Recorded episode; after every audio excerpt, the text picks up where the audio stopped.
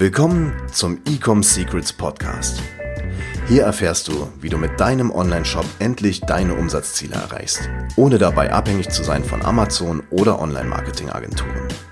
Wir zeigen dir, wie du deinen aktuellen Status quo durchbrichst und dabei nicht nur nachhaltig, sondern auch direkt in die Skalierung kommst. Und hier ist dein Host, Daniel Bittmann. Siebenstellig mit Pinterest Ads. Herzlich willkommen zu dieser neuen Podcast-Episode hier im Ecom Secrets Podcast. Und in der heutigen Episode habe ich einen Interviewpartner mit am Start. Bevor ich da jetzt reinstarte, abonniere diesen Podcast, like diese Episode, hinterlass gerne auch einen Kommentar oder eine Bewertung. Teile es auch gerne mit deinen E-Commerce-Freunden. Mich freut es immer, hier auch Feedback zu bekommen. Und falls du irgendwelche Fragen hast, Anregungen oder Topics zu Episoden, schreib mir gerne direkt auf Instagram. Heute geht es um das Thema Pinterest Ads. Ich glaube, das ist das erste Mal jetzt auch hier in diesem Podcast. Ich habe dazu einen Interviewpartner mit reingeholt und zwar den Mick Dietrichs aus Hamburg. Er hat eine super spannende Story mitgebracht. Er teilt einige Insights zu Pinterest Ads in Bezug auf E-Commerce. Und ja, bevor ich jetzt hier zu viele Worte verliere, jetzt geht's los. Mick Dietrichs, mich freut's, dass du hier am Start bist. Wie geht's dir erstmal? Mir geht's gut, danke. Freut mich auch, dass ich am Start bin. Sehr, sehr nice, dass du hier bist. Wir haben uns ja kennengelernt über Instagram, über die ein oder andere Message. Und äh, dann haben wir beide mal gedacht, komm, lass uns doch mal eine Podcast-Episode aufnehmen, denn du hast ein ganz spannendes Thema. Wir werden heute viel über Pinterest-Ads sprechen. Äh, wir werden darüber sprechen, wie du mit einem Produktstore auf Seven Figures hochskaliert hast. Bevor wir da jetzt mal reinstarten, ich bin super neugierig. Vielleicht hast du so eine Vorabgeschichte, so eine typische Heroes Journey von, vom Bordstein zu Skyline quasi. Vielleicht kannst du uns da mal so ein bisschen abholen zum Start, einfach mal so deinen Werdegang erzählen. Ja, auf jeden Fall. Es passt auch ganz gut äh, vom Bordstein, äh, wie, wie damals Bushido, glaube ich, war das, ne? Vom das Bordstein zu Skyline auch, ja. oder so. ähm, ja, da, ich habe da viele äh, Jobs gemacht früher. So die diese klassische Hero Story fing an mit äh, nach der Schule, ganz normal Hauptschule, habe nichts studiert, kein Abi gemacht oder so ich komme aus einem Arbeiterverhältnis, also mein Vater hat immer gearbeitet, hat gesagt, äh, Arbeiterhaushalt, und er hat gesagt, ja, geh früh arbeiten. Und ähm, mit 15, 16 angefangen zu arbeiten, bis, also immer Vollzeit, die meiste Zeit bis 22, 23, jetzt bin ich 26 und dazu haben so gehört Jobs wie, das habe ich paar Jahre wirklich gemacht, auch in der Gastronomie ausgelernt, dort eine Ausbildung gemacht, weil ich nichts Besseres gefunden habe und gar keinen Plan hatte, was ich machen soll. Es war so äh, Burgerbrater dann bei äh, Gymblock, kennen kennen die meisten, so aus Hamburg, gibt's, das gibt's in Hamburg und Berlin, glaube ich, auch. Ähm, im Tellerwäscher war ich dort sogar auch. Dann war ich mal äh, Pizzabäcker bei Smileys und so weiter. Er hat sogar mal Strom an Haustüren verkauft, also diese typischen Leute, die von Haus zu Haus gehen, da klingeln und sagen, äh, ja moin, wir kommen wegen dem Strom, äh, Anbieterwechsel und so weiter. Und da kriegst du auch den einen oder anderen, äh, ja, negativen äh, Kommentar hinterhergeschmissen sozusagen. Aber äh, war auf jeden Fall sehr, sehr geil für diesen Werdegang. Habe einiges dort gelernt, äh, also aus der Komfortzone auch rauszukommen, ne? weil klingel mal bei irgendeiner Tür mit so einer Mappe in deiner Hand und dann ähm, kommst du da einfach so mit einer Mappe und einem Stift bei einer fremden Person einfach innerhalb von 20 Sekunden in das Haus schon rein. Also ist schon ein bisschen crazy, so ne, der Gedanke auch dabei jetzt im Nachhinein aber äh, war halt irgendwie easy machbar alles. Und da hast du dann die Verträge abgeschlossen, dass du dann deine Provision kassierst. Dann hatte ich äh, auch, ich war immer, egal bei welchem Job, war ich immer so sechs bis 18 Monate ungefähr. Je nachdem, wie Bock ich da hatte, weil am Anfang ist alles immer spaßig, egal was es war, so, ne? Dann äh, hatte ich äh, auch bei Netto Marketing hatte ich auch mal gemacht und hart durchgezogen. So fing das auch an mit diesem Traum, ich will reich werden, so, ne? Ich will finanzielle Freiheit, Passiveinkommen und irgendwas aufbauen, was eigenes. Ähm, das war 2014, 15 irgendwie so. Das waren so Energy-Dosen. Kennst du die von Vima? Von denen habe ich auch gehört, ja. Aha. Ja, das sind so gesunde Energy-Drinks. Und äh, das war damals noch heiden viel Geld. Da habe ich irgendwie, da musstest du 180 Euro bezahlen für Energy-Dosen. Alle Freunde in deinem Umfeld so, du bist doch verrückt, 180 oder, oder noch mehr. Ich weiß gar nicht mehr, wie viel das war oder 300, ich, ich habe echt den Bezug verloren, aber es war auf jeden Fall so, dass am Ende pro Energy-Dose hast du drei Euro bezahlt und du musstest, wie viel Stück musstest du abnehmen? Ich glaube 100 Stück, damit du diese aktive Membership so, ja, dann kommt es hin, 280 Euro, äh, halten kannst, ne, damit du auch neue Leute einladen kannst und dann, ja, du kennst ja dieses ganze in Anführungszeichen Schneeballsystem, was man dann immer gegen ja, argumentiert wie, hat, dass es nicht ist. Wie war das so für dich? Ja, wie war das damals so für dich? So auch an die, wahrscheinlich auch an Freunde verkaufen, Familie und sowas. Wie war das? Boah, ey, das war schlimm, weil, also im Nachhinein schlimm, weil ich, ich bin halt so ein Typ, ich bin richtig committed und ich ziehe dann alle mit. Alle, komplett. Ich lerne neue Leute kennen. Ich, ich würde ein Girl kennenlernen, die eigentlich meine Traumfrau ist. Ich würde die mitziehen und sagen, ey, mach das mit mir. Komm, so weißt du, ich ziehe jeden mit. und ähm, das war halt der Fehler, weil ich hatte keine Ahnung, wie es funktioniert und ich habe den Leuten so einen Cold Pitch gesagt, so bei Facebook, habe die jahrelang nicht gesehen und schreibe als Cold Pitch, ey, hast du Bock Business zu machen? Hast du Bock Cash zu machen? Und teilweise waren das so alte kriminelle Freunde und die haben was ganz anderes gedacht, als was ich als Intention hatte. Die kommen dann vorbei in so ein Shisha-Café, dann wird eine Präsentation gehalten und dann sagen die, was ist das für ein Scheiß hier? Und ähm, ja, war, war witzig, weil, weil ich habe mir quasi alle kalten Kontakte und warmen Kontakte so ein bisschen versaut die Jahre dadurch, ne? Und alle wollten mich so ein bisschen meiden. Man meidet ja immer so ein bisschen die MLMler, so, ne? So, was will der von mir? Der will irgendwas von mir.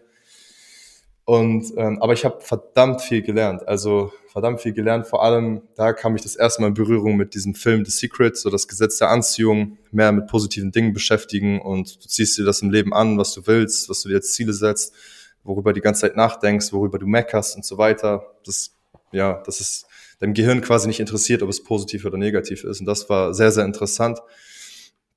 Und dadurch habe ich auch vieles in meinem Leben dann gecuttet. Dann fing das in erster Linie an, so meinen Fernseher wegzucutten, also dieses Kabel sozusagen, okay, also nicht durchgeschnitten, aber einfach, ja, nee, weggeschmissen einfach, ne, so. Und dann, ähm, ja, so nach und nach alles, was mir nicht gut tut, rauszucutten. Und dazu haben dann auch negative Einflüsse ge ge gehört, wie äh, alte Freunde, ne? so die Energie runterziehen oder ganzen Tag nur am Hängen sind. Und du willst halt vorankommen so in deinem Leben. Ähm, damals halt nur das falsche Business für mich, weil MLM, ich habe das sechs Monate richtig krass durchgezogen mit voller Seele und nichts an Geld gesehen. Wenn ich heute E-Commerce sechs Monate komplett so durchziehe mit vollem Elan, da äh, ja ist halt äh, 100k monatlich auf jeden Fall, sage ich mal, easy drin mit dem Elan, wie ich da reingegangen bin damals so, aber wusste man Spannend. nicht besser. Spannend. Aber ja. wie, wie kam dann so der Shift zu, äh, zu E-Commerce? Du hast mir mal im Vorgespräch auch gesagt, okay, so äh, du hast mit Amazon FBA auch so ein bisschen angefangen. Wie, wie kam das? Also hast du da irgendwie eine Facebook-Ad gesehen und dann draufgeklickt oder wie, wie bist du dazu gekommen? Ja, ja, tatsächlich sehr, sehr, sehr ähnlich. Also ich habe dann ja wegen dem ML, mit, wegen der MLM-Geschichte, also Network Marketing, immer mich selbst immer weiterentwickeln wollen. Ne? Du hast da, auf einmal hast du gespürt, so da ist viel, viel, viel mehr noch in diesem Leben. Du willst dich die ganze Zeit weiterentwickeln in allen Bereichen, Kommunikation, äh, Beziehungen, Beziehungen zu Freunde, äh, Business. Du hast so viele Aspekte. Und dann habe ich ähm, ein Habit gehabt, dass ich einfach jeden Tag bei YouTube mir äh, Videos reingezogen habe. Und der Algorithmus ist ja, kann dir ja sehr gut in die Karten spielen, wenn du es in Anführungszeichen ordentlich nutzt, so, ne? Also für Business und so weiter, dann kriegst du halt geile Videos dafür. Und ähm, habe ich mit der Zeit einfach irgendwann so ein Video bekommen, wie ich 150.000 Umsatz in einem Monat äh, mit Amazon FBA gemacht habe. Ich denke so, was ist Amazon FBA? Ich klicke drauf. Das war der Lars Müller damals, das war 2017, also vor fünf Jahren. Ne? Da hatte er seine glorreiche Zeit so, da fing das alles an hat er erzählt, was Amazon FBA ist und so weiter. Ich dachte, geil, eigenes Produkt machen, eigene Marke, eigenen Name ausdenken. Und das hat mich so richtig gecatcht. Ne? Damals wusste ich noch nicht, okay, Dropshipping kannte ich da noch nicht. Das kam erst später. Dann äh, hatte ich Bock auf Amazon FBA und dann committed und gesagt, okay, lass das machen. Weil zu der Zeit habe ich noch Pizza ausgeliefert und habe mhm. sogar mir monatlich 1000 Euro zurückgelegt. Also ich habe richtig viel gearbeitet, so 220 Stunden im Monat bis 240 Stunden in meinen Top-Monaten, also das heißt nonstop. Ne? und ähm, davon immer dann 1000 Euro zurückgelegt und das dann für ein Business. Und ich dachte damals noch, bevor es Amazon FBA war, dachte ich so, okay, ich brauche so 30, 40.000 Euro, um irgendein Business zu starten, irgendwas zu starten, irgendwas aufzumachen oder so. Und dann kam aber, ne, wie das Gesetz es so wollte, in Anführungszeichen, dann kam ähm, Amazon FBA und da habe ich dann zu der Zeit hatte ich 3.000, 4.000 Euro und damit dann angefangen und dann meine eigene Portemonnaie-Marke gestartet. Nur, nee, die, die hieß damals noch Rich Fish, ne? Weil, weil ich habe immer äh, Tiere gesehen, so bei, bei diesen ganzen Portemonnaie-Marken. Da gab's so einen Büffel, da gab's einen Tiger, alle coolen Tiere waren schon weg. Ich dachte, das ist scheiße, aber es bleibt auch nichts mehr übrig und ich will was eigenes.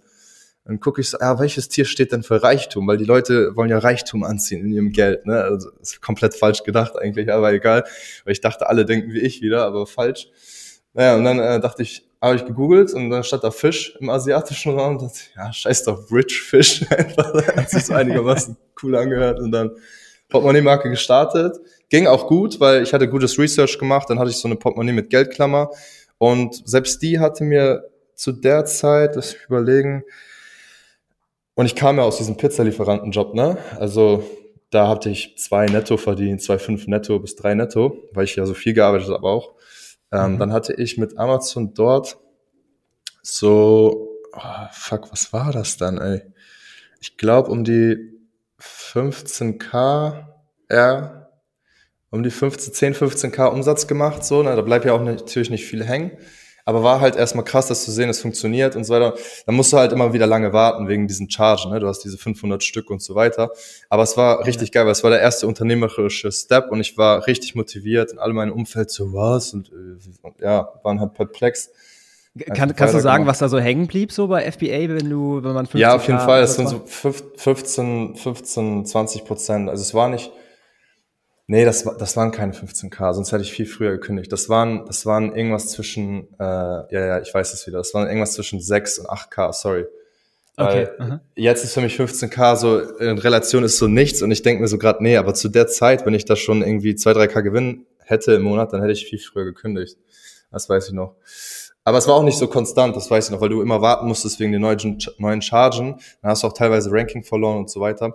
Aber ich war dann irgendwie bei, ähm, ein bis drei K Gewinn monatlich. Das mhm. weiß ich noch so um den Dreh. Es war noch nicht so sicher, dass ich sagen konnte, ich konnte jetzt direkt raus, weil ich habe immer noch weiter reingehastelt bei dem Pizzalieferantenjob, ne, weil du hast da verhältnismäßig gut verdient, war halt ein Scheißjob, aber kannst halt weiter zurücklegen, äh, investieren.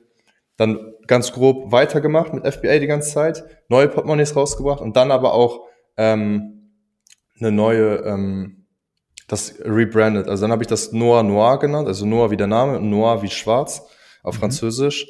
Und dann wurde es ein, äh, teurer auch im Verkauf, auch bisschen mehr im Einkauf teurer, aber so ein bisschen edler. Die Verpackung war geil. Also dann wurde es richtig ein Herzensprojekt. Dann wurde es äh, committed. Ne? Und jedes einzelne Portemonnaie hatte so einen eigenen Namen, so Tiger, Panther, Bia, jedes einzelne Portemonnaie. Und gab es immer so eine coole Karte, handgezeichnet mit so einem Bären oder Adler, was auch immer. Und ähm, das habe ich dann tatsächlich auf steady 25 bis 40k Umsatz monatlich gepusht. Das waren dann auch so, das waren dann wirklich 4 bis 8k Gewinn monatlich. Und weil du auch einen guten Cashflow hattest, konnte ich dann auch schneller sagen, okay, ich gehe jetzt das Commitment ein und sag, scheiß auf alle Jobs, voll Fokus jetzt nur noch, damit ich mich auf die uh, One Things wieder dort konzentrieren kann quasi. Und das wie, war war, so die wie war so die Entscheidung für dich? Sorry, dass ich da jetzt gerade so reinspringe, aber gut, ähm, ist, viele sind da ja auch super vorsichtig und wollen Sicherheit und so weiter. Wie war das für dich, so diese Entscheidung? Mm, ich, ich glaube, bei mir war ich das schon öfter gewohnt, dieses Unsichere. Viele, wir Menschen streben ja auch so ein bisschen nach Unsicherheit teilweise. Du brauchst immer so ein bisschen auch an Unsicherheit. Das sagt ja Anthony Robbins. Kennst du das? Klar. Mhm. Genau. Und ähm, er sagte auch, dass, dass äh, du viel nach Unsicherheit strebst teilweise und manchen Menschen mehr nach Sicherheit. Und bei mir war es ein bisschen mehr auch tendiert zu Unsicherheit, aber halt nicht auf dem Level, dass du jetzt alles verlierst, ne? weil das nervt mich dann natürlich auch. Aber es war schon, ja, auf jeden Fall ein mutiger Schritt, aber dadurch wurde das Commitment auch höher. Also ich bereue es auf gar keinen Fall. Ich bereue es eher, dass ich es so spät gemacht habe. Also ich hätte es noch früher machen müssen, in Anführungszeichen, weil ich denke mir jetzt auch im Nachhinein und auch währenddessen, was hätte im schlimmsten Fall passieren können? Ich würde alles verlieren, würde bisschen ins Minus gehen, wäre beim Freund auf der Couch. Verhungern wirst du nie in Deutschland. So Freunde wirst du nie verlieren. So du bleibst immer noch real. Und ähm, Freunde wirst du immer haben, die dich auffangen oder Familie, was auch immer. Und dann kannst du dich immer wieder aufbauen. Und dann gib mir ein, zwei, 3.000 Marketingbudget. Ich bin wieder am Start, so weißt du. Geil. Okay, das heißt, da warst du, ähm, wie alt warst du? Also 2021, oder? Mit, mit Amazon ja, FBA. Ja, er kommt hin. Ähm, zwei, nee, 22 so. Das war mhm. 2017, vor fünf Jahren. Ja, doch, kommt hin, 21. Ja, gut gesagt. Jetzt bin cool. ich 26, fast 27. Genau, da, das ging dann zwei Jahre mit Amazon FBA. Das dann das erste, wo ich dann auch Vollzeit war. Und zwischendurch, jetzt kommt das Coole, zwischendurch hatte ich mal, das war 2018, Ende 2018 hatte ich Dropshipping mal gesehen, die ganzen Ads, weil du hast ja den ganzen Einfluss. Da dachte ich so, oh krass, die machen alle hier richtig schnell Geld ne, mit Dropshipping, ich will das auch machen. Hab's gemacht, richtig schlecht, ClickFunnels aufgebaut, nach Amerika hin, Katzenbett, äh, nee, nicht Katzenbett, diese Katzenhängematte am Fenster. Richtig schlecht rangegangen, ohne irgendwie noch nicht mal einen Kurs oder so geholt. Ne? Also ich hätte mal wenigstens ein paar hundert für einen guten Kurs holen sollen. Ne? Ähm, habe ich damals aber nicht gecheckt. Ich hatte auch keine Freunde oder so. Und dann habe ich das auch zu schnell fallen gelassen, weil ich dann gesehen habe, Amazon läuft die ganze Zeit bei mir weiterhin und bringt mir Umsätze ein, bringt mir Gewinn ein und dann habe ich mich wieder weiter auf Amazon fokussiert. Das war nur so ein Monat halbes Commitment. So, weil, weil hätte ich das dort weiter durchgezogen, Dropshipping, also Hardcore wie dann später, ne, dann wäre es krass gewesen, so, weil das war genau die Zeit, wo Dropshipping der Hype anfing und so. Ich glaube, es war Ende 2018, ja. Aber tatsächlich ja. habe ich dann erst äh, Ende 2019 angefangen mit Voll Commitment auf Dropshipping.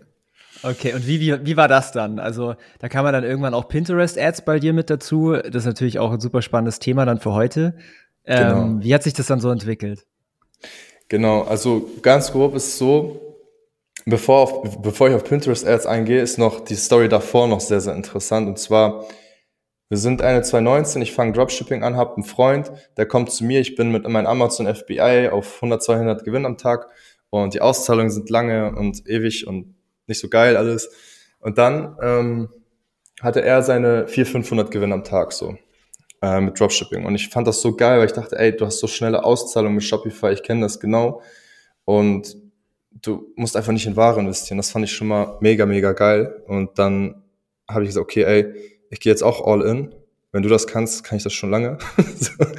und dann ähm, gemacht, äh, durchgezogen hatte dann meinen ersten Winner im Dezember. Also ich hatte, ich habe es noch genau aufgeschrieben, weil ich betreibe so Journaling. 27. September 2019, genau Anfang Dezember, 6. Dezember, meinen ersten dicken Winner. Das war so ein Föhn und Kamm in einem, diesen Hairstyler. Kennst du den? Ich weiß gar ich glaube, ich habe den noch nie gesehen, ne? Das ist so ein Warmluft, äh, Föhn, Warmluftföhnbürste für Frauen. Also quasi, das ist wirklich so eine Mischung, so eine Fusion aus einem Kamm und einem Föhn. Ne? So ein dickes Ding, aber halt mit Elektronik.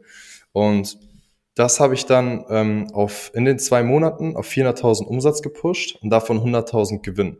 Also Dezember und Januar. Bin Anfang Januar, dann habe ich gesagt, ey, die Umsatzsteuer fuckt mich so ab. Ich will jetzt schnell nach Dubai. Hab äh, geguckt, wer kann mir dieses Setup machen habe das gemacht, 20k hingeblättert, das gemacht nach Dubai, alles äh, verschenkt, Auto abgemeldet, verkauft, alles aus meiner Wohnung verschenkt, Giveaway Party mit Freunden, richtig witzig.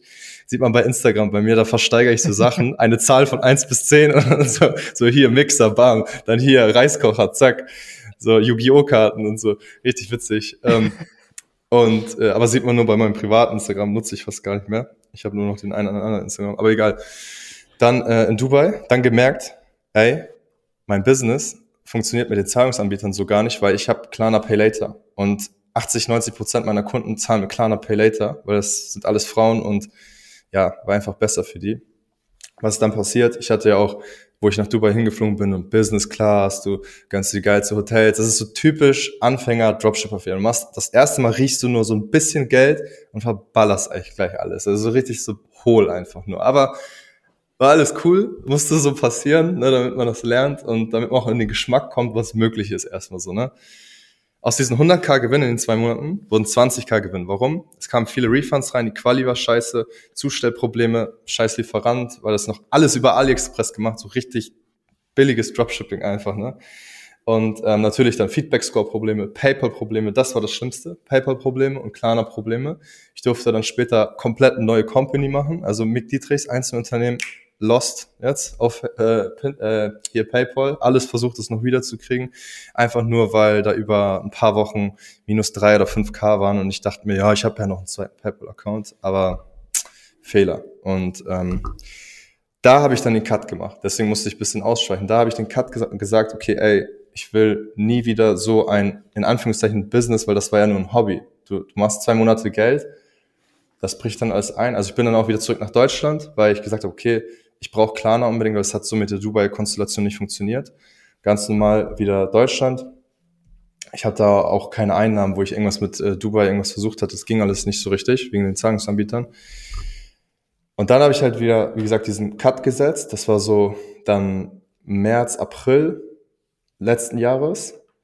Den Cut gesetzt, geilere Produkte äh, dropshippen, äh, langfristig verkaufen, kein Feedback-Score und im besten Fall noch aufgestellt durch andere Plattformen. Und dann ähm, hatte ich mir mit einem Kumpel Pinterest angeguckt. Ne? Je, wir hatten so sechs Kumpels, die machen alle Dropshipping, aber jeder für sich. Wir tauschen uns immer aus. Das, wir waren so eine richtig gute Mastermind.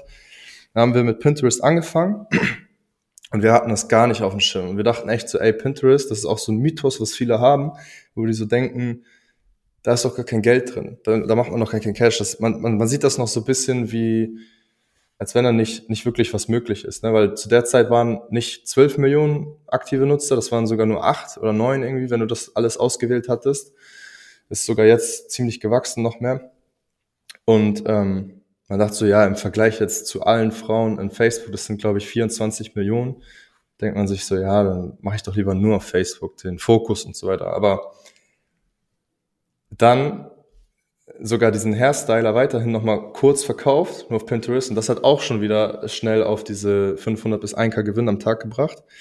Aber da habe ich gesagt, ey, nee, ich muss davon weg, weil die Quali stimmt einfach nicht, Refunds kommen rein und so weiter, dann machst du nur Umsatz, das bringt nichts. Und dann, äh, ja, diesen Cut gesetzt, wie gesagt, und dann fing es an, dass ich ähm, mir Systeme aufgebaut habe, dass ich nur noch geile Produkte dropshippen kann, wo die Refund-Quote stimmt und wo ich auch langfristig keine Probleme bekommen werde mit PayPal, mit Klarna, mit Facebook, mit niemandem. Dass ich wirklich mal, ja, quasi fast wie eine Brand aufbaue, nur der einzige Unterschied ist dann, dass es an dem Versandweg, dass man merken würde, dass es äh, kein Branding ist sozusagen. Ne? Und natürlich, dass auf dem Produkt jetzt nicht mein Brandname draufsteht, damit ich nicht wieder, weil ich hatte mal eine Zeit lang bei Amazon FBA über 80.000 Euro Einkaufspreis an Warenwert liegen, das wollte ich nicht wieder haben. Ich wollte wirklich erstmal frei sein von diesem, sich nicht immer wieder in Ware einkaufen und ähm, das hat dann auch funktioniert so mit der Zeit, mit diesen ganzen Proven Systems sozusagen. Super spannend. Super spannend. Alright. Dann, ähm, ich mache mal einen kleinen Schwenker zu dem äh, eigentlichen Thema mit den Pinterest-Ads.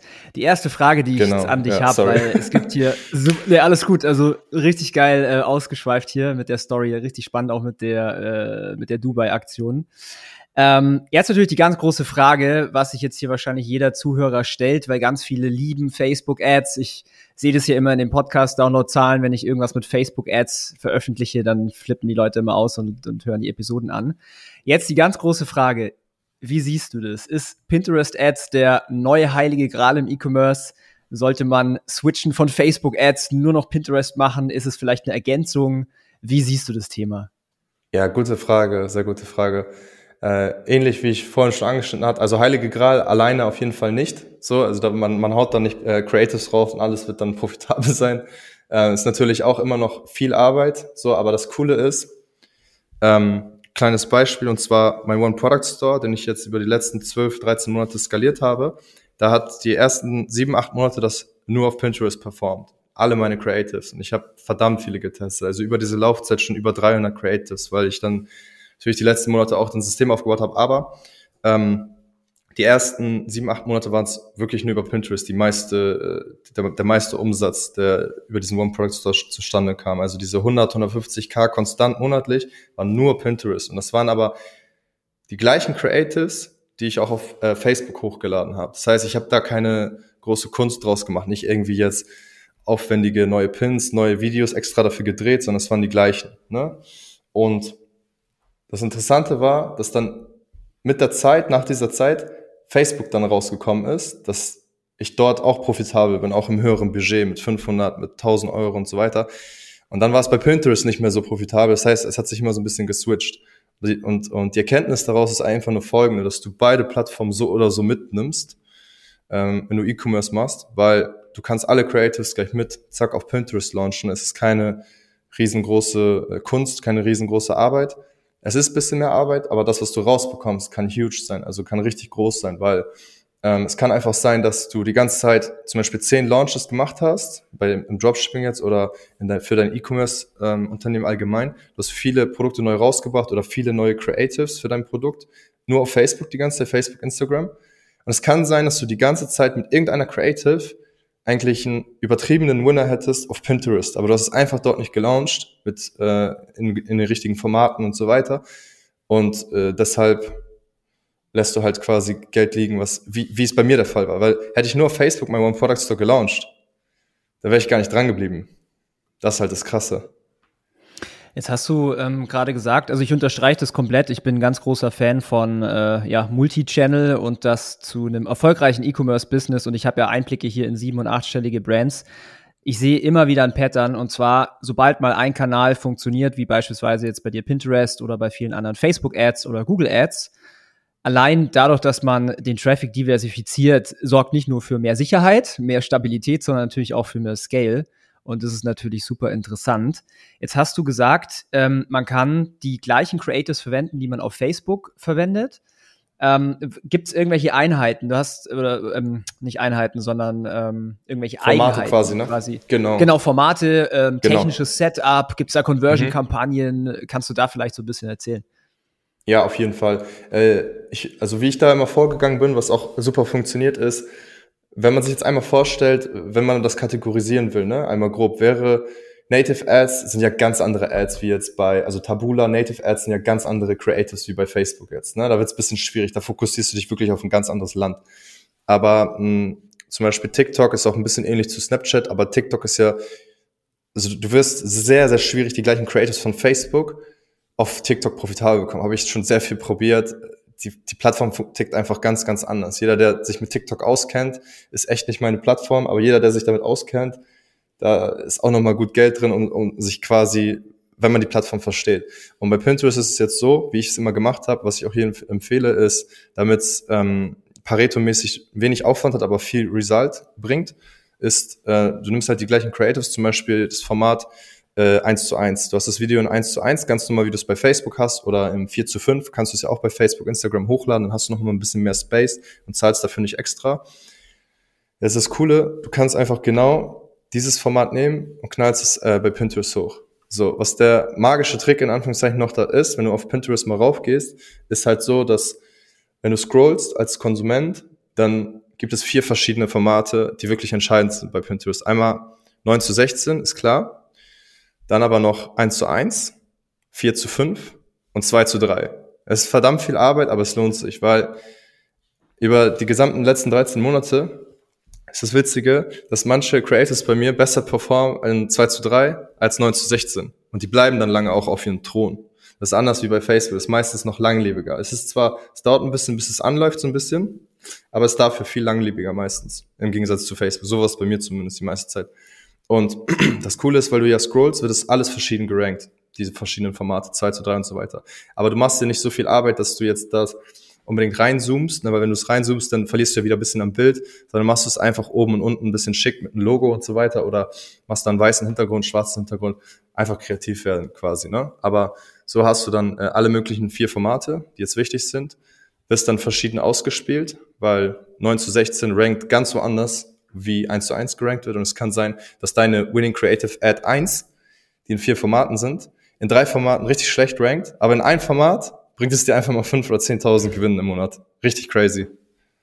Das ist echt crazy. Jetzt hast du gesagt, äh, okay, am Anfang dauert es ein bisschen, bis die äh, Kampagnen anlaufen. Heißt es, Pinterest hat auch wie eine Learning-Phase auf Facebook, nur dass die ein bisschen länger dauert? Äh, wie sind so da deine Erfahrungen? Es ist sehr, sehr ähnlich zu Facebook. Also ich sag mal, wenn zum Beispiel auch bei meinem One Product Store oder andere Produkte, ich hatte ja nicht nur das One Product Store, was ein guter Winner war auf Pinterest, sondern auch andere Produkte. Ich hatte früher mal so einen Rasierer oder ähm, den Hairstyler habe ich ja auch mal verkauft. Dann äh, Mitessersauger tatsächlich auch mal und das auch ab profitabel, drei bis vierer Raws. Und immer wenn ich die gelauncht hatte am Anfang, ne, die Creatives, haben die immer am ersten und zweiten Tag direkt schon Anzeichen gegeben, dass es profitabel war.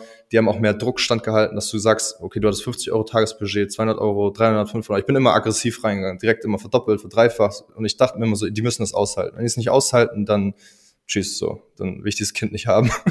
so, und dann, Geiler Vergleich. so, ab in den Wald mit dir. Sei frei. Du bist frei. Spaß.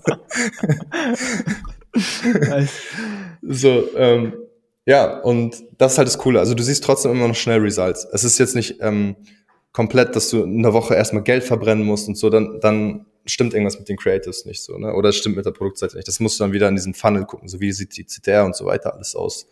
Ja, Die, die klassischen Regeln wie auf Facebook. Deswegen das Coole ist, also das Fazit daraus Coole ist, es ist sehr, sehr ähnlich zu Facebook an sich einfach nur. Und die Kaufbereitschaft ist teilweise noch höher auf Pinterest. Einmal Nummer eins, weil Gott sei Dank haben wir Frauen auf diesem Planeten und da sind 80, 90 Prozent Frauen auf der Plattform die sind einfach kaufkräftiger. Das sind geilere Kunden einfach nur, mit denen arbeite ich auch gerne mehr als Konsumenten zusammen, so weil, ja, Clara kauft sich äh, ein Portemonnaie oder kauft sich einen Hairstyler erzählt das ihrer Mutter, ihrer Schwester, ihrer Freundin und so weiter. Ein Mann kauft sich ein Portemonnaie ne, von Rich Fish damals noch oder Noah Noir.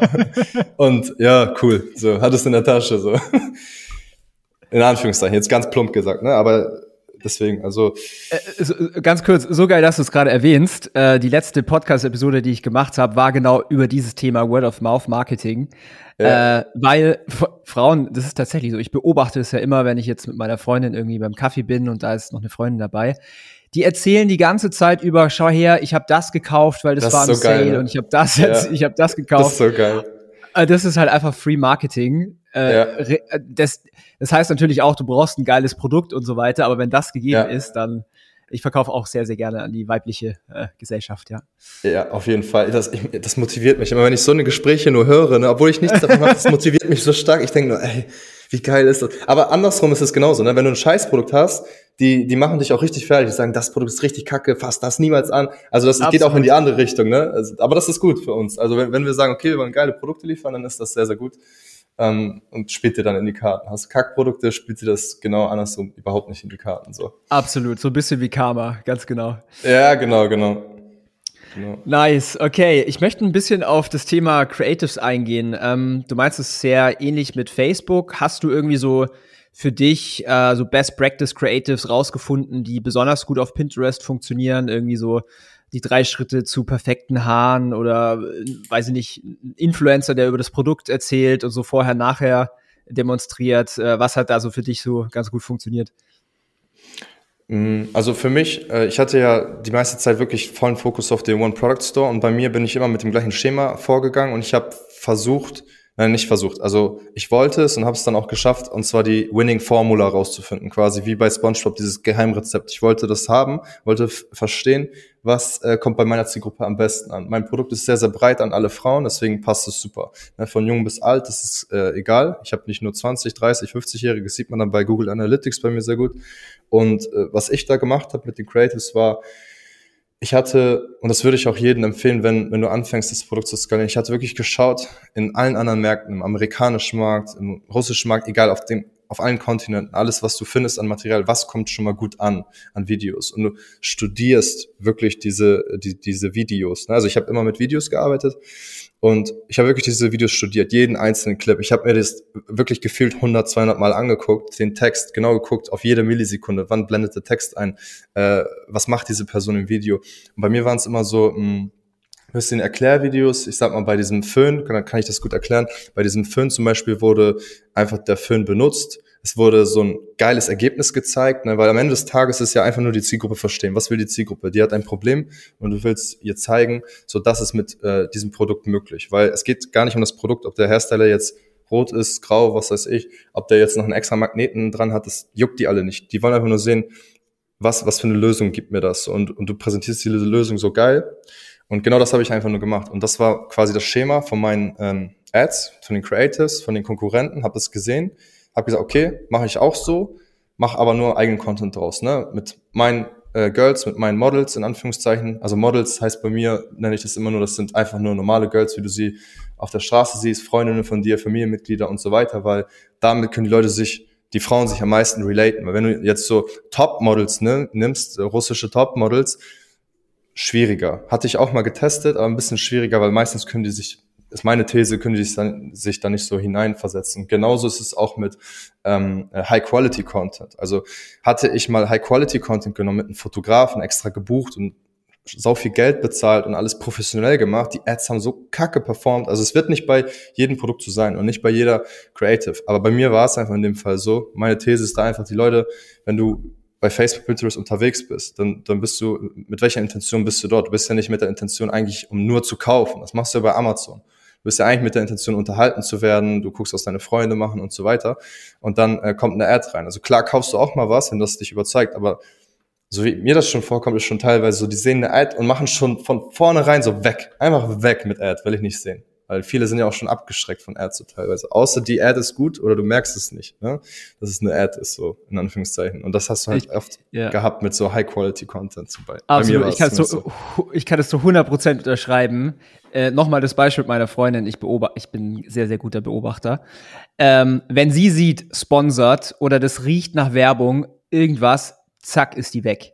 Ja, ich ja. gebe dir sowas von recht. Ich unterschreibe das zu 1000 Prozent. Je weniger das nach Werbung aussieht, umso besser funktioniert das Ganze. Ja, ja, weil die, die Leute wollen was kaufen, aber die wollen nicht verkauft werden. Da habe ich irgendwo mal den Satz äh, aufgegriffen, yes. den fand ich so geil. Also das trifft echt sehr, sehr gut zu. Also ist natürlich nicht bei allem so, manchmal performt auch was Geiles, High Quality, wenn du da irgendwelche Cola-Werbungen siehst und so weiter. Oder Apple, das, das geht auf jeden Fall. Aber ich habe es halt nicht rausgefunden für mich, leider. Aber was heißt leider? Eigentlich ist es sogar gut, weil ich konnte dann alles mit einem iPhone shooten. So, ne? Dann hast du so Winning Creatives, die dir irgendwie 20, 30k Gewinne im Monat einbringen, mit so einem fucking Handy geshootet und einer InShot-App so bearbeitet, weißt du? Ich, ich dachte mir so, ey, dann, dann halte ich so user-generated wie möglich. Und äh, das hat halt perfekt funktioniert. Und das dann immer wieder repliziert quasi, immer wieder geschaut, okay, was kommt jetzt gut an? Dann neue Sachen getestet. Also nicht nur geguckt, was machen die Konkurrenten, sondern dann habe ich irgendwann auch gesagt, okay, ähm, ich nehme jetzt den Mumm in die Hand, also die, die Cojones, in Anführungszeichen, ja, und, und guck, äh, was kann ich jetzt noch anders machen? Also neue Experimente, wo dann, keine Ahnung, wenn du jetzt einen Kamm und Föhn hast, hatte ich einmal die Idee, okay, klatsch das zusammen, boom, und dann kommt der Föhn raus, so, ha, weißt du, so wie so eine Mischung, boom. So, so eine Dinge als Scrollstopper, also was halt noch keiner hat. Und vieles hat natürlich überhaupt nicht funktioniert, aber das ist wieder diese, diese Schlagzahl, das, das Gesetz der Schlagzahl, der Consistency. So, du, du machst einfach viele, viele, viele Sachen und irgendwas davon funktioniert und hat es dann auch wo man teilweise so richtig banal das Produkt in die Kamera schmeißt. Ne, so richtig banal, hat funktioniert. So, okay, geil, dann machen wir nochmal das, mehr davon, aber verschiedene Ausführungen, verschiedene das, verschiedene das. Und dann gehst du tiefer rein, tiefer rein und dann bumm, hast du irgendwann einen Winning Creative und weißt, okay, ähm, du hast deine Winning Formula so gefunden, was, was so die, die Systeme dafür sind. Jetzt kommt die Masterclass und zwar gib das Ganze ab. Dann gibst du es ab. Das habe ich dann gemacht, ne, vor fünf Monaten. Und dann wurde es richtig geil, weil da, jetzt fängt es an, richtig Spaß zu machen. Du hast so 10, 20 Creatives jede Woche, die neu getestet werden. Und dann weißt du selber, klar ist die Quali nicht so geil wie bei dir selbst, wenn du selbst losgehst. Aber dafür kannst du wieder den Fokus auf andere Geschichten machen. Dann kannst du jetzt sagen, okay, ähm, das bringt mir jetzt gerade mehr Geld ein, mehr Umsatz. Ne? Ich muss dafür nicht mehr viel machen. Der weiß genau, wie er die ganzen Creatives hochlädt und so weiter. Das ist ihm alles beigebracht. Jetzt kannst du sagen, okay, ich gehe eine neue Baustelle an. Ich gehe jetzt zum Beispiel richtig radikal auf TikTok ran. Weil meisterst du dann zum Beispiel neue Plattform wieder oder Native Ads, ist ja egal, oder Google, ne? Meister ich diese Plattform und das ist ja ein Produkt, was breit an alle Frauen geht, dann habe ich easy nochmal drei bis 700 Gewinne am Tag konstant. Also äh, 10 bis 30k, also 10 bis 20k Gewinne easy nochmal im Monat extra durch eine, eine andere Plattform sozusagen. Ne? Also wenn du dann quasi neue Plattformen lernen willst und wenn du das alles abgegeben hast. Aber dafür musst du erst erstmal selbst, dafür musste ich selbst erstmal äh, feststellen, was ist die Winning Formula, weil sonst gebe ich irgendwas ab, was eh nicht funktioniert. Weißt du, was ich meine? Absolut. Äh, ich bin ganz großer Fan von äh, Delegieren. Es ist auch ein Prozess. Ich glaube, da könnte man eine komplett weitere Podcast-Episode machen. Wir haben ja mittlerweile ein Team von knapp 20, also ab Oktober sind wir sogar 20 Leute. Am Anfang ist es halt so, klar, da denkt man immer, man möchte alles selber machen, man kann es am besten, man hat äh, den, den heiligen Gral gefunden. Und wenn man merkt, man gibt Arbeit ab, dann ist es meistens so 80 Prozent so gut. Aber der große Vorteil ist, Dinge werden einfach skalierbar und äh, du gibst die, ich sag mal, Low-Level-Tasks einfach ab, schaffst dir mehr Zeit für die wichtigen Dinge und hebelst einfach dein Outcome. Also Ganz spannendes Thema. Ähm, wie gesagt, da können wir, glaube ich, echt nochmal eine Podcast-Folge drüber machen. Ja, ähm, ehrlich. Ich möchte mal kurz nochmal auf das Thema Creatives äh, nochmal da ganz gezielt reingehen, weil du gesagt hast, okay, so, so Scroll-Stopper und sowas. Ähm, mhm. ich bin ja ein ganz, ganz großer Fan von Copywriting. Äh, äh, Herz, Herzblut stecke ich da immer rein. Was ich ja auch noch teilen kann, ist, ähm, was wir oft machen, ist, das gleiche Creative hernehmen und einfach mal 10 oder 20 verschiedene Headlines in das Video oben reinschreiben, zum Beispiel in so einer Meme-Bar oder was aktuell auch gut funktioniert, so ganz Native-Style, so ein bisschen in der Instagram-Story, so der typische Text, so ein weißer Hintergrund, schwarze Schriftart oder schwarze Schrift in dieser, ich weiß nicht, was ist, Areal-Schriftart oder was. Und mhm. da aber eine richtig geile Head Headline reinmachen, so dass es die Leute oder halt jetzt in dem Fall die Mädels in das Video reinzieht So zum Beispiel ähm, die drei Schritte, wie ich perfektes Haar bekommen habe, so geht's. Oder lass mich dir zeigen, wie es geht. Punkt, Punkt, Punkt. Und dass du die ja. Leute so richtig ins Video reinziehst. Ja, Ey, ja. ich kann dir sagen, das hat, das hat einen ROAS-Unterschied, das glaubst du teilweise nicht. Also ich habe da schon alles erlebt von einem Creative, was davor 0,3 ROAS hatte, jetzt in meinem Fall auf Facebook und danach einen 7er ROAS. Alles ist gleich geblieben, außer der Spruch am Anfang. Insane. Das ist so heftig. Das, das, das ist mein Problem. Da war ich dann zu lazy. Ich, ich, hab, ich war so engagiert, die vielen Creatives zu testen, ne, wo ich dann immer wieder neue Models genommen habe, neue verschiedene Produkte, neue äh, Umgebungen und so weiter. Aber ich habe dann nur einmal eine richtig geile Copy geschrieben und fast immer die gleichen Texte genommen. Also da hätte ich auch da muss ich auch noch, das sind dann so Sachen, wo ich dann jetzt, okay, ich habe die Zeit freigeschaufelt, dann gehe ich da jetzt rein und mache das jetzt neu, lerne das, meister das, genau wie du das gerade äh, erwähnt hast, weil das macht einfach nur Sinn, das ist rational so 100% legit, weil du hast eine geilere Copy, dadurch bleiben 20, 30% eher bei dem Video kleben, wo sie sonst nicht kleben geblieben wären, dadurch kaufen dann 2% mehr, hast deine Conversion Rate um 2% erhöht, dein ROAS verdoppelt als Beispiel, so, ne? Deswegen, das ist schon, äh, auf jeden Fall auch ein dicker Hebel, aber ich bin immer den Weg gegangen mit richtig vielen Creatives. Und dann müsste ich quasi aus diesen 300 Creatives, die ich jetzt gemacht habe, in all dieser Zeit, müsste ich jetzt, das, der, das wäre der smarteste Move, denke ich mal, Pareto-mäßig, dass ich sage, okay, ich nehme die 20 allergeilsten Creatives, die richtig Cash eingebracht haben, teste da nochmal brutal viele Copies, das würde wahrscheinlich auch nochmal einen dicken Hebel machen. Aber das habe ich witzigerweise äh, liegen gelassen, weil da äh, hatte ich selbst nie so krasse Erfolge, sondern ich hatte dann den Erfolg immer mit diesen vielen Creators. Das hat dann lange, äh, ist dann lange bestehen geblieben. Aber könnte auch sein, noch so ein, Hebel hat. Ja, ich möchte mal so, so ein bisschen auf das Thema so Mythen und äh, Klischees eingehen, weil, also ich persönlich, ich habe noch nicht wirklich viel Pinterest-Ads gemacht. Ich habe es vorhin gesagt, ich glaube, ich habe, weiß ich, 20.000 Euro oder so mal äh, investiert. Äh, ich würde jetzt niemals von mir behaupten, dass ich Pinterest-Ads äh, rausgefunden habe, wie das richtig gut funktioniert. Du hast ja sicherlich viele Unterhaltungen so mit deinem mit Netzwerk oder mit Freunden oder wenn du Leute kennenlernst äh, äh, über Pinterest-Ads. Was sind denn da so die häufigsten Klischees oder Mythen, wo du da so mitbekommst, keine Ahnung, Audience-Größe und pipapo? Mhm. Was ich, genau, was ich oft habe, ist, dass die Leute denken, da, das hatte ich ja auch am Anfang, das ist auch irgendwie gerechtfertigt, dass die Leute denken, da ist kein Geld drin und man kann da nicht viel Geld machen, weil die Leute lassen sich ja nur inspirieren. Aber genau das Gegenteil, die sind teilweise kaufkräftiger als auf Facebook, was auch die Statistiken zeigen, wenn man, dass man nachgoogelt, ähm, Pinterest hat teilweise kaufkräftigere Leute als auf Facebook, Instagram. Und ähm, das ist halt sehr, sehr krass, weil du hast da zwar in Anführungszeichen nur 12 Millionen User, so Deutschland, Österreich, Schweiz. Äh, Im Gegensatz jetzt zu Facebook, da hast du, glaube ich, insgesamt 40 Millionen. Deutschland, Österreich, Schweiz 40, 50, irgendwie so. Und trotzdem sind die halt extrem kaufkräftig. Sieht man einfach nur anhand dessen, zum Beispiel mein One Product Store, jetzt über die letzten 13 Monate, war knapp eine Mio, also knapp eine Million Umsatz, nur über Pinterest. Und ich hatte insgesamt über die letzten zwölf, also 13 Monate sind das jetzt, weil es wird jeden Monat wieder mehr. Äh, die letzten 13 Monate waren es 1,7 Mio und eine Mio von Pinterest und 700k über Facebook, Instagram, Retargeting und so weiter.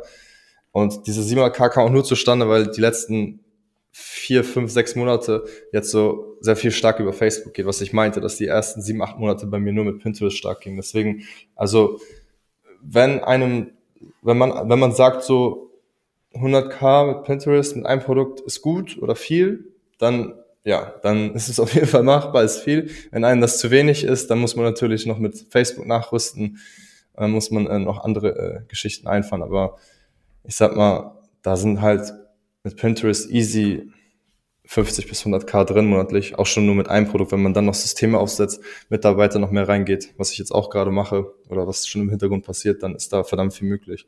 Anderer Mythos, was sehr oft ist, ähm, dass Leute denken nur Bilder, nur, also dass man nur mit Bildern dort Erfolg haben kann, wie ich auch schon vorhin meinte, einfach die, äh, die Video Creatives nehmen, aber in verschiedenen Formaten hochladen und schauen, was am besten performt, die anderen killen. Also genau wie bei Facebook, aber halt nur in verschiedenen Formaten.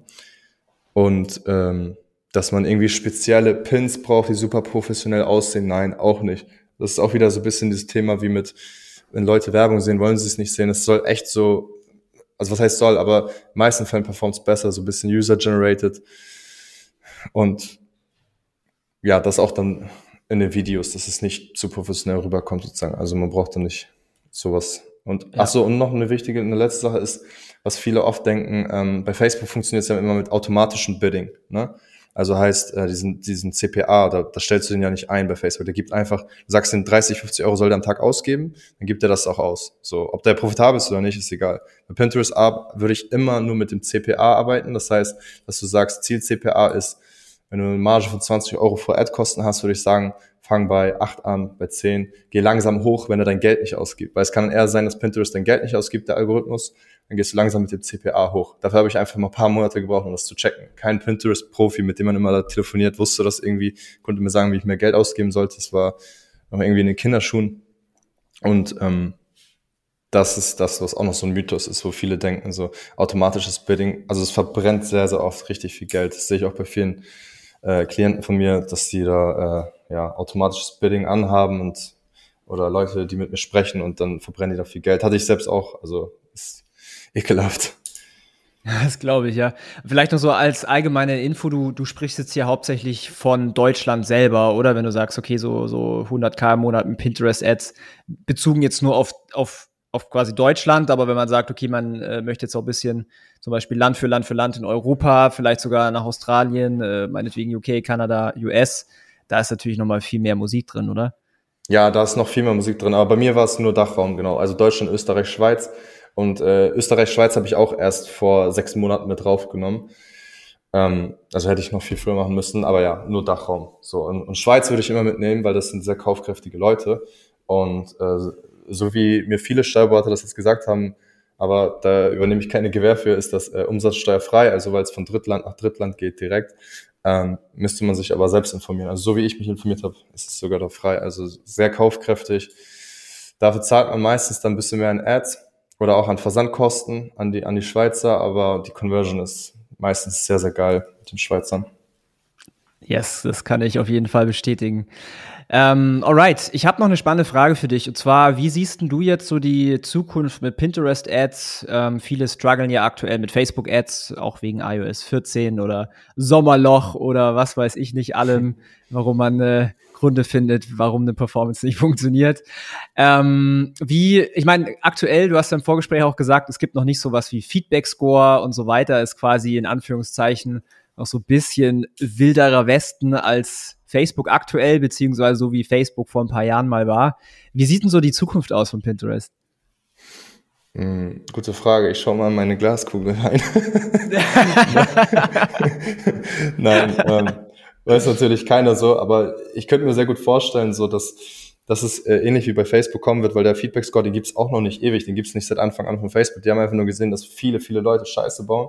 Und ähm, wie du sagst, es gab ja Dropshipping ganz, ganz wilde Westenzeiten in Facebook, Instagram, wo du auch viel schneller viel Geld machen konntest, auch ohne Feedback-Score und allem möglichen. Da kamen auch viele Scammer zustande. Deswegen ist der Feedback-Score auch gut, dass der kommt. Und der wird bin ich mir sehr sicher, auch bei Pinterest kommen. Und es wird auch gut sein. Es gibt wieder eine Marktbereinigung plus die ganzen schönen Kundenfrauen, ne, die schönen Frauen, die ganzen Kunden werden nicht abgefuckt, weil wenn du hier diese 20 Millionen Frauen so großteils abfuckst mit Scheißprodukten, mit ähm, mit, mit Scam und so weiter, ne? Und es gibt keinen Feedback-Score, dann äh, haben die immer weniger Trust. Die Conversion Rate wird für alle sinken. Also ganz Big Picture gedacht, ne? Deswegen ist der äh, Feedback-Score an sich gut und der wird, bin ich sehr sicher, auch bei Pinterest kommen.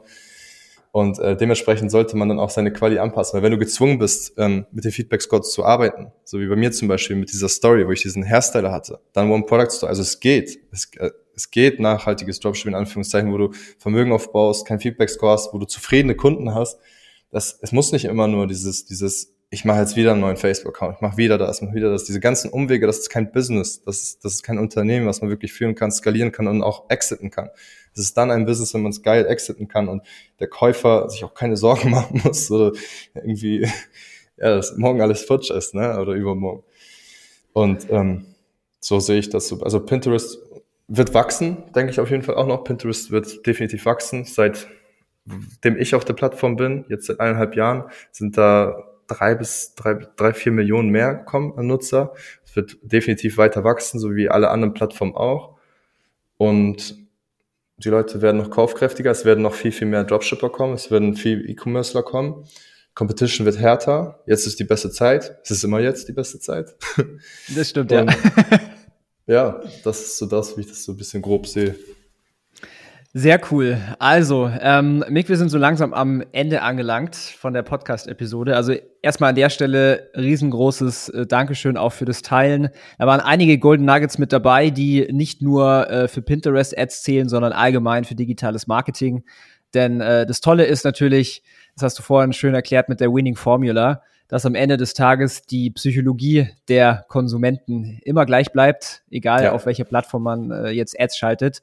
Wenn man ja, das ja. einmal so verstanden hat und es einmal so Klick gemacht hat, dann ist es relativ easy auch von einer Plattform zur anderen äh, zu switchen. Natürlich, es gibt immer, äh, wie es an dem Beispiel von TikTok und so, Sachen, die man äh, der Plattform anpassen muss, Content Style zum Beispiel, aber die Psychologie dahinter, das bleibt immer das Gleiche und das ist natürlich ultra spannend. Ähm, wenn jetzt jemand hier sagt von den Zuhörern, okay, ich möchte mehr über Pinterest-Ads äh, lernen oder wissen oder ich möchte auch mal den Mick äh, kennenlernen über Instagram oder sowas, wie kann man sich denn mit dir connecten? Ja, gerne. Äh, einfach über Instagram schaut man äh, meinen Namen, also Mick Dietrichs, einfach äh, Instagram eingeben und dann da poste ich auch immer äh, motivierende Sachen, Mehrwert über alles mögliche, E-Commerce, Dropshipping, auch so ein bisschen Mindset immer dahinter, weil spielt auch sehr, sehr viel mit rein. Und genau, kann man gerne schreiben, Fragen stellen. Folgt mir. Wie gesagt, Values hau ich raus. Und genau. Richtig geil. Mick, äh, ich sag ganz, ganz großes Dankeschön, dass du hier mit am Start warst. Es war mir eine große Ehre und äh, es war sicherlich nicht die letzte Episode mit dir zusammen. Und ich wünsche dir alles Beste und äh, hoffentlich mal auf ein Bierchen hier in München oder in Hamburg, je nachdem. Und ja, auf jeden mach's Fall. Mach's gut, mein Lieber. Mach's gut, mein Lieber. Wir hoffen, dass dir diese Folge wieder gefallen hat. Wenn du auch endlich konstant und profitabel sechs- bis siebenstellige Umsätze mit deinem Onlineshop erreichen möchtest, dann gehe jetzt auf ecomsecrets.de und buche eine kostenlose Strategiesession. In diesem 45-minütigen Gespräch zeigen wir dir ganz genau, welche Schritte du umsetzen musst, um profitabel skalieren zu können. Es sind immer die gleichen fünf Elemente, die du meistern musst, um deinen Onlineshop erfolgreich zu machen. Du willst wissen, welche das sind? Gehe jetzt auf ecomsecrets.de und finde es heraus.